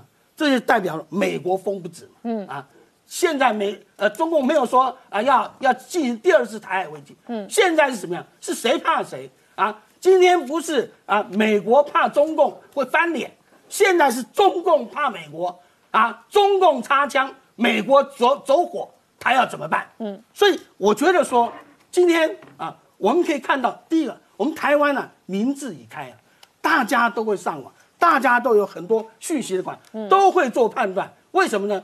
真正的在我们美台关系最黑暗的时候，中共都不敢越雷池一步。在现在啊，习近平坐在火药库上，哎，对不对？他还真的敢对台湾动手吗？嗯，他更是不敢，因为他现在只要稍不留神，很可能就引发了他跟美国之间的一场一场的军事冲突。嗯，我不敢说大战，但军事冲突是绝对存在的。嗯，没有美国国防部长也讲，我们要随时准备做打仗的准备，对不对？那。但是更重要的是什么？美国国防部长随时要准备打仗。对，那这就意味着美国事实上这批鹰派是求战嘛？对啊，而且说实在，反对来说，南海的岛礁没有弄到，比方说夏威夷海域啊。我的意思是说，南海的岛礁盖了很多年，不是今天盖的，对，不是今年盖的。但是美国的国防部长说，今年此刻随时要备而战胜。对，但是岛礁盖了盖了这么多年，他都没有讲这个话。所以说，这代表当初奥巴马时代，嗯，的确在美国在战略上犯了很大的错误。嗯，当时啊，做事让中共在南海一步一步扩大。但是呢，我们知道说，美国的国防部长他已经宣布说，他可能在年底要访问中国。啊，那中国一则以喜，一则以忧啊。喜的是，哎，总算了，现在有沟通管道了。为什么呢？因为美国关关闭他的这个休斯顿的总领事馆啊，还有美国的做的这些所有在南海的军事行动，没有跟中共打声招呼啊。啊，习近平跟川普之间是有热线啊，随时过去有什么状况啊，美国跟中国透过热线彼此都会照会一下的。但这一次。美国完全怎么样？关机，嗯啊，已读不回，已读不回啊！结果我们发现一个很有趣的事情：中共这个呃上海的东亚研究所的所长张念慈，他是一个中共所谓的支台人士，嗯啊，研究台湾问题的。他在七月十三号的时候，在我们的《中国时报》上面发表了一篇什么啊？寻找两岸关系的新出路啊？对啊，然后呢？这个《中国时报》呢，就做了一系列叫“两岸重开机”。嗯，为什么叫“两岸重开”？张念慈说，我们要寻找一个双方都能接受新的一个中国的这样的一个呃这个这个方案啊。我然后在这个方案之下，我们重新全面恢复交往。嗯，张念慈讲这个话不是他一个人的意见。为什么？大家要了解，在中国共产党里面，所有你发表，特别是。张建慈是个所长，嗯，他这个东亚研究所是在中国政协的所谓的中国统一促进会底下的直属单位，嗯，所以他的一举一动，他他要在台湾发表文章，一定要经过所谓的组织审批，嗯，一定要组织授权同意了，所以他所代表的是什么？他在带风向，他在试水温，他在希望说能够啊，能够跟民进党政府，能够跟台湾能够重启交往，嗯，甚至于说全面的恢复交往，他要重开机。但是我觉得说，这个为什么他要这个时候要重开机？嗯啊，美国关机了嘛，啊，印度关机了嘛，嗯，他面临到四面楚歌，他当然希望说台湾这边能够缓一缓，能够缓口气。为什么呢？他面临的很强大的所谓的消耗战的压力，而且我们知道说，现在香港已经不能够进口美国的这个呃敏感的产品，嗯，它最有可能从哪里？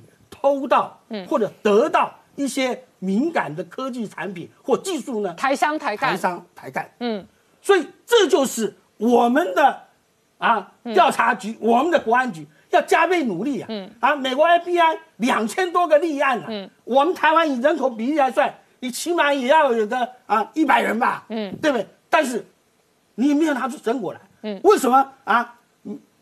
这个中共啊会舍近而求远呢？啊？难道他在台湾没有活动吗？嗯，我在这里要特别呼吁民进党政府，你不要啊为了选举考量而这个收手，嗯啊，应该要很强硬的，像美国一样嘛，嗯啊，美国人讲他要联合啊同共同的阵营啊，共同的以更强硬的方式来对待中共，嗯，而且是从不信任他再来求证，而不是说信任他而求证。好，我们稍后回来。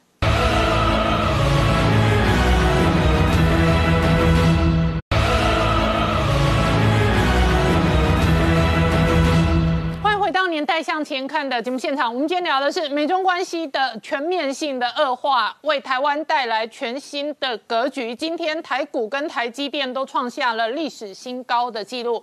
然而，美中关系来到历史上的新冰点，特别是川普身边所有反中的鹰派，全面的开战，一个比一个凶狠。好，吕老师，你怎么观察美中现在全面外交关系的对战跟对立？这是一个很值得密切注意的发展，呃，如果从呃他美中建交以来，那么特别是从川普就任以来，两两他们两边双边到习近平之间，甚至于说川呃习近平是我的好朋友，然后呢，甚至于呢，在这个呃双边互交往的过程当中，你会觉得呢，好像呢两只大象呢可以一起跳啊，这个华尔兹啊，非常的协和。可是呢，我们谈外交，那当然要回到基本面，都是国家利益。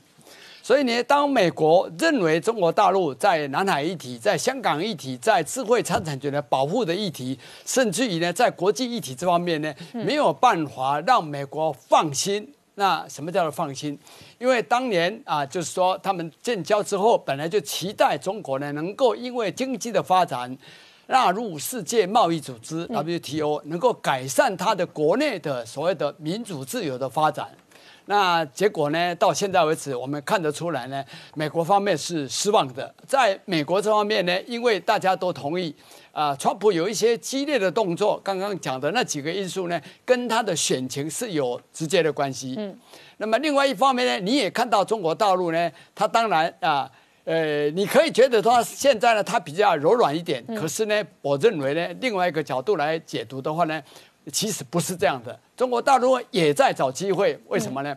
如果说以牙还牙，那么总领事馆一关。啊，那先选比较不重要的来做的话呢，那就表示呢，两边都还在想用什么方式是下一招。嗯，那下一招对川普来讲的话，就是十月三号投票之前，他会不会还准备有什么动作？嗯，这是一个。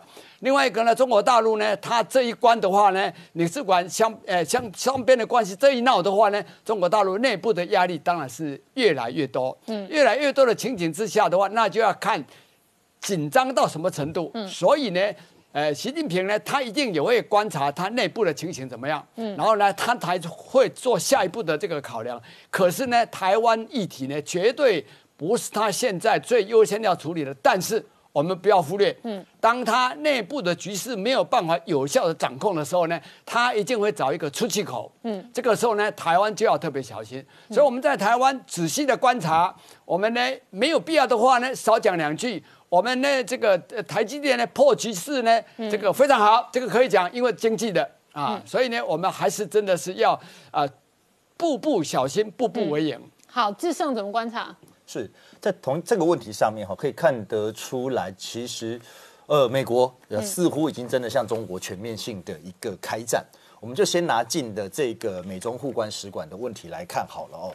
呃，就第一个问题，还会不会继续关？刚刚吕大使也提到哦，如果有必要，还会继续关。哦，我的答案比较直接，嗯，哦，只要习近平还不妥协，只要中共还不认输，还没有打趴之前，我看样子，我觉得美国川普还会继续的关领事馆。嗯，哦，要知道，呃，休斯顿是一九七九年中美建交以来美国关的中国的第一个领使领馆，但是它并不是美国第一次干这个事情。嗯，在去年，呃，俄罗斯的这个双面呃刺杀的双面间谍的时候。哦，美国也因为这样的愤怒，关了俄罗斯驻西雅图的使领馆。嗯，也就是说，川普哦，其实已经习惯把关使领馆这件事情当成他制裁这种流氓国家的工具。嗯，哦，那现在传出来第二个美国锁定的目标是旧金山。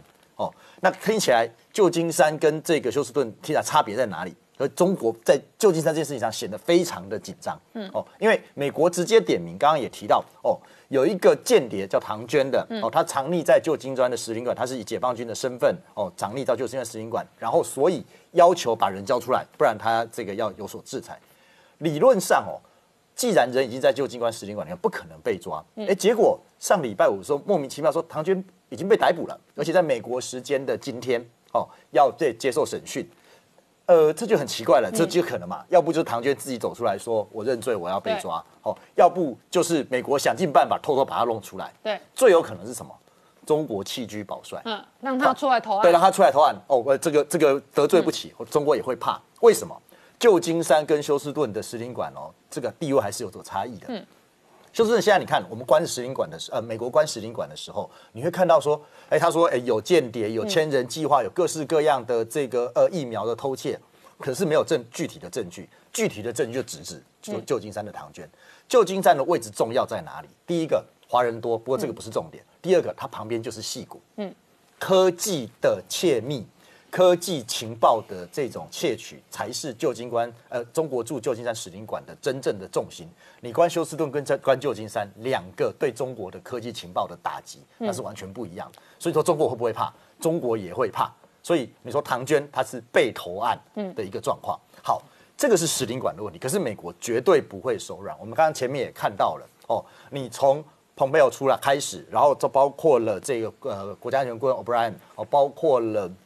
这个 FBI 的局长哦，包括了司法部长巴顿，都全部都出来，一个接一个，好像演好剧本的，从经济、从人权、从窃取情报资讯哦，一路到哦，旁边有上礼拜五做了一个总结性的这种讨中的檄文，嗯，可以看得到说，美国其实已经准备好对中国来全面引战。今天除了这个台积电哦。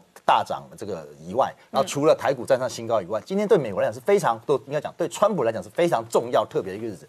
今天刚好是美国的这个总统大选的倒数第一百天，嗯，哦，所以这个百日战争哦，看起来川普现在是对中国全面性的这个呃剧本已经写好了。哦，前面透过这四个人的连续性的这种一步一步的攻击，看起来对中国的压力是一步一步的去做施压。所以可以看到什么？连中国的这个国际问题专家，嗯，那北京的这个人民大学的呃教授叫石英红，哦，他自己在接受访问的时候，他自己都不会有人说，接下来这个中国要面对到美国全方位的挑战，嗯，哦，贸易战是一个啊，持续性的施压，科技哦，全面的施压。八月十三号，美国的这个对华为的政府采购的禁令就到期了，到时候还会怎么发展也不知道哦。南海、台海，看样子美军不断的在施加压力进来。光今年度美军在南海之间的空海军的巡弋就超过五十次哦。那现在再加上用这种外交战的方式，他说中国就是简单讲就是只能呃被美国这样不断的压迫，不断的这样子的去去去挤推挤哦，直到美国总统大选选完为止。嗯，可是这对中国来讲压力是非常非常大的哦。那在这个大的压力当中，其实呃，川普也会尝尝试说他怎么样在避免跟中国全面开战的情况之下，但是要逼使中国妥协，要让美国的民众看到川普对于中国的强力。目前看起来还有三个牌。嗯，哦，第一个是南海的问题。哦，南海的问题在台湾也有一个状况。第二个，刚刚讲外交的问题在往下走，好，有没有可能跟台湾建立更紧密的外交关系？讲一个小故事哦，休斯顿的这个撤馆，其实为休斯顿这个很很微妙，休斯顿是唯一一个哦，中华人民共和国在中国建交之前就存在于这个美国的总领事馆，它一九呃三七年的时候就已经在中华民国时代就在了。哦，那一直到一九七九年移交给中华人民共和国，所以这是很很很有趣的事情。就说那这种情况撤销之后，是不是未来跟台湾有更紧密？甚至有人传出说有没有考虑要往建交的方向去推进，来对中国更多的施压？哦，第三个就是科技的问题，包括了半导体，包括了华为。你看看科技的问题，台湾站一脚。哦。在外交的问题上面，台湾也占一个重要的角色。在南海的问题上面，不要忘了，我们也是伸索国之一。所以事实上，台湾已经成为美中这个战争当中未来的百日战中最重要的一个角色。好，我们稍后回来。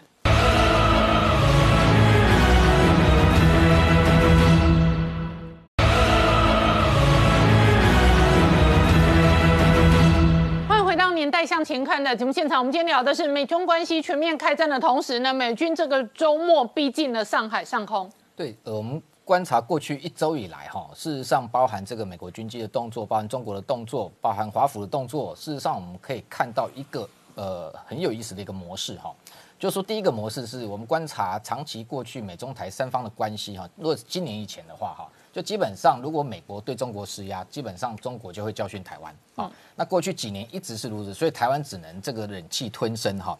但是今年有一个新的转变，就是说，如果再发生这样的状况，就是说美国在对中国施压之后，中国又要教训台湾的情况之下，我们就会看到另外一个美军最近这个在对台湾力挺台湾的动作上面是跟以往不同的，就是说今天有攻击逼近台湾。美国的军机就会逼近中国，好，这样的一个模式是过去没有见到的。那我们过去这个星期以来，我们把时间点一一列出来，我们就可以看到这个模式的一个变化。第一个，我们看二十一号，这个川普政府无预警就下令要关闭中国驻休斯顿的总领事馆之后，然后看到这一个除了外交上，呃，这个北京有回应之外，它军事动作上，它二十三号夜间马上就派攻击这个两度入侵台湾。然后这样的一个动作做完之后，你就看到美国的军机也反向在二十三号夜间，事实上它的这一个呃 K C 一三五的加油机就直逼好中国广东，事实上也不到一百公里。然后过了两三天之后，我们看到这样这个在二十六号的时候，那最新的讯息公开的就是说，这个美军除了在台湾的南侧还是有这个 E 八 C 的这种预警机啊，E P 三一在巴士海峡出现之外，在台湾的北侧，我们也看到它有这一个 P 八 A 的反潜机。然后它的这一个同样是在这个呃东海的这个区块哦，黄海这个部分一路下来之后，它接近这个中国的这个领海基线，事实上不到一百公里，只有七十几公里的距离。那是离这个上海也才一百多公里哈。那这样的一个动作，当然也是一个这个用透过军事的行动在政治上对中国施压。那同样的也是在回应。你二十三号解放军的军机这个逼迫啊接近台湾的这个这个防空识别区，那所以这样的一个相互角力的一个模式哈，我觉得演变出来就是未来的确会持续这样发展。那当然美国的这个动作当然就是在警告北京，就是说你今天不要再去这个用军事的动作想要啊要去这一个进犯台湾。那所以军事上是有这个意味，那政治上同样的就是说对于这个北京，他还是想要做对美国做一些反击的动作，那他也在告诉这一个习近平。平就是说我还有其他军事手段，好可以应应，不是只有外交上的这个准备。那同时间我们看到就是说，事实上接下来的发展，刚刚好几位来宾都谈到，这个呃，川普的下一步到底会出什么牌，会怎么做？哈，事实上我们看到中国的媒体已经在讨论这个议题，而且事实上他们内部是非常忧心的哈，所以访问了一些中国内部的国际关系学者，总体来讲大概有三个方向。第一个就是说，的确呃。中国很多内部的专家也认为说，美国有可能，川普在他选情的压力情况之下，会继续关这一个美国在这个中的中国在美国的这个领事馆哈，会有五个可能都有可能关闭啊。那另外就是说，可能有一张很这个强烈的、强硬的一个牌，就是美台建交。嗯，哦，所以这个部分是不是北京他们也认为说，也应该要有所谓的应应跟准备哈，不排除川普会用这样的一个手段哈。第三个就是说，军事上来讲，他们事实上也非常担忧。呃，美军的确有可能这个突袭南海的岛礁，好，直接把这个岛礁夺取下来，或者是把它整个整个炸毁。所以不是说这个国际在观察而已，中国内部事实上他们自己也是忧心的哈。所以他在军事上，他还是呃为了不示弱，他做一些动作，包含在南海宣布军演也好，包含像他们。这天也还特别公开说，他们有一型这个 A G 六百型的这个水陆两栖的这种所谓的运输机，哦，叫这个昆龙的这个运输机，那它可以在五个小时之内迅速搭载美这个可能解放军的陆战队直奔南海的岛礁，哈，去做任何的这个军事上的一个防卫跟援助，那航程可以远达四千五百公里。不过我们在观察，就是说以这样的一个小规模的兵力啦，这个某个程度是壮胆而已了啊。就今天真的这个美军，他的譬如说他真的，我们不要讲航母舰队了。哈，如果今天他真的需这个要去拿南海的这个七个岛礁，他的这一个特别我们要观察，如果他的这个两栖突击舰出动了，然后他的两栖突击舰就组成一个哦，可能可以进行夺岛的一个舰队的情况之下，可能美军会在南海就有所行动哦，那还不是只有单纯航母在这个地方做一个战略的威慑哈，或者在这个强化它的在这个区块它能够获得的空优跟海优的这种情况，那整体下来就是说这样的一个。呃，中美之间在南海的攻防，先前事实上这个有外传，川普的这个亲信也直言啊，就是说你今天解放军在南海的岛礁再怎么样的强化你的军事部署，或者是像先前他永兴岛进驻的战机，那他们都评估认为。美军如果真的要开战，解放军恐怕会输很快。好，那所以在这个美中这样直接在南海的这个军事对峙的这个升温的情况之下，我们也看到，就是说周边的国家事实上都一一出来力挺美国。哦，除了这个美国，事实上美国自己本身的军力大概就足以应应南海了。不过，美国它最主要的目的还是在巩固它的国际的这个盟邦的哈，还有它的出兵的一个正当性跟合法性。所以它结合了周边这些国家。那当然中中间很重要的就是一个澳洲。那澳洲最近事实上除了前一阵子它这一个美日澳进行联合军演之外，它最近在针对南海的这一个呃美国庞皮欧这个。国务卿发表声明之后，他也是第一个出来力挺，那也跟美国是站在一致的一个角度，那直直接就否认这个中国在南海所有的主权啊，所以他们 这个最近不只是军事上的演习，他甚至还派了一支这一个空军的部队直接。进驻到这个关岛去，要跟美军的联合军演。那事实上，美澳过去哈，呃，因为我采访过这个他们的这个联合军演哈，美澳的军双方的联合军演的这个默契哈，跟这个层次很高。嗯，他们有一次，我们过去在采访这个环太平洋军演的时候，有一次我搭上这个澳洲的它 H 叫做 H H 幺三栋的运输机，事实上跟我们的 C 幺三栋运输机很像，但是它改成空中加油机，也就是它的这一个机舱里头整个都是一个很大的一个油箱。然后这样的一个空中加油机要做什么？我们上去之后才知道，他要空中加油对象原来就是在这个海面上尼米兹号航空母舰上面起飞的大黄蜂战机，哦，一架一架飞上来，哦，而且它是幺这个 H H 幺三栋的运输机，它是算软式加油，跟我们最近常讲的美军这种 K C 一三五加油机不一样，K C 一三五加油机它是硬式加油，它是在从机腹尾端的地方，它会放一个硬式的加油管，那是对 F 十五 F 十六战机加油，但是如果是航舰上面的 F S 八的大黄蜂战机来讲。它可以同时透过这样的一个这个一幺三洞的加油机，左右两翼各放一个软式的加油管，然后就会有两架飞机同时可以来受油哦，所以它的一次可以帮至少五六架这种这个加油机呃这个大黄蜂战机加油，所以我们过去事实上就已经看到哈，就是说美澳之间它的这个联合作战的能力。早就已经具备哦。那现在澳洲它主要也是希望扮演一个重要角色，就是说过去美英之间包含五眼联盟，他们在针对华为这些问题有旗舰的这种状况之下，英国在南海的角色上面，它事实上没有办法有太突出的表现。那特别是这种国安问题，美英之间又有意见，那澳洲这时候事实上它借由南海问题，它准备要来做所谓的五眼联盟。的这个老二的身份要串起来，所以你看他最近针对中国的问题也好，南海的问题也好，他不断的加大他的力度，跟这样的跟美国配合的一个角色。那未来当然，美国除了在南海这个地方有澳洲的盟邦之外，其他你看菲律宾。这个越南纷纷也都跳出来讲，连印尼我们都看到很少在南海上面表态的，前几天都做了一个大规模的一个联合的两栖夺岛演练。嗯，那背后的这个目标，大家都认为一致就是针对中国。而且这一个美军事实上是连续十多天陷中这一个南海，所以蓬佩奥在南海宣战之后，美军立刻到位。其实美军是立刻到位，而且步步进逼。先前的时候开始呢是往广东飞，现在往福建飞，现在往上海飞。那代表上海就已经是中国的一个核心。可在这个时候呢，又那个航空母舰呢又在南海那边继续的操演，而中国这个时候呢绝对不能弱，所以他们的央视就破出了一个炮火齐放的一个画面。他们呢就在雷州半岛那边公布了一个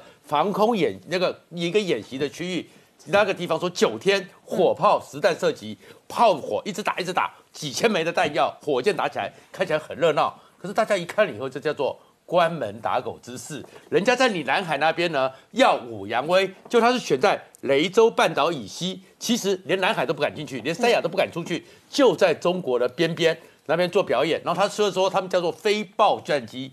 歼轰七，然后歼轰七呢就开始对地可以进行攻击，从一百公尺俯冲到五十公尺开始发射这些弹药。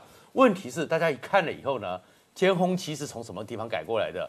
米格二十一，嗯，是五十年前那个时候我们还在 F 八六军刀机的时候跟我们对抗的飞机，他们是把那个旧的米格二十一改成这个状况，然后跟美国现在又是 P 八 A 又是 P 三 C 又是美国的大黄蜂一相较起来，大家会看到是说。